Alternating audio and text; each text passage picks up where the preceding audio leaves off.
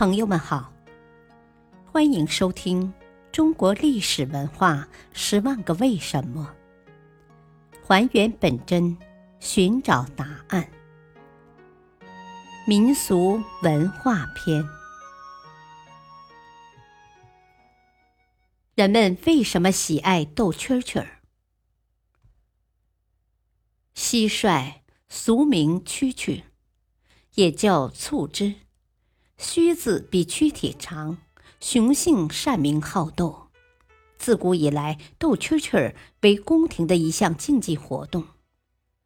清朝期间，武清城关因距京城仅有百里，故养蛐蛐儿、斗蛐蛐儿也很兴盛。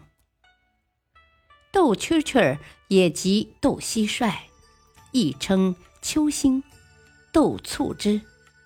即用蟋蟀相斗取乐的娱乐活动，流行于全国多数地区。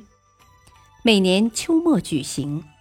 斗蟋蟀的寿命仅为百日左右，这就将斗蟋蟀的季节限定在秋季了。中国蟋蟀文化历史悠久、源远流长，是具有浓厚东方色彩的中国特有的文化生活。也是中国的艺术。它主要发源于中国的长江流域与黄河流域的中下游。蟋蟀从原先的听七声，发展到现在的观七斗，从这一微小的侧面，也反映了社会历史的变化。至于斗蛐蛐儿这一活动起源于哪个朝代，至今仍没有资料可以证明。但宋代朝野内外大兴斗蟋蟀之风，并将万金之姿付于一着，已有史料证明。清代比赛亦发讲究，蟋蟀要求无四病：仰头、卷须、练牙、踢腿。外观颜色也有尊卑之分，白不如黑，黑不如赤，赤不如黄。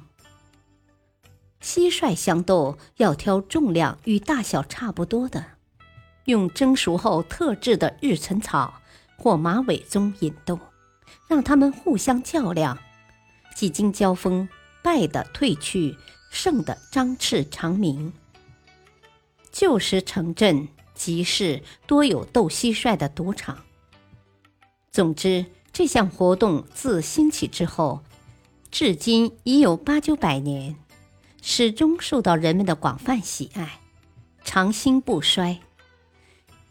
真正的蟋蟀名产地以山东齐鲁大平原而闻名全国，而山东的宁津县是蟋蟀王国王冠上的宝石。宁津的蟋蟀头大、象大、腿大、皮色好，同时宁津蟋蟀还有北方干旱驱虫的体质。顽强的斗性、耐力、凶悍，有咬死不败的烈性。所以近些年来，全国蟋蟀大赛中，宁津的蟋蟀多获冠军。因历史上宁津蟋蟀是为历代帝王斗蟋蟀的进贡名产地，历史上才有宁津蟋蟀斗慈禧的民间故事传说。感谢收听，再会。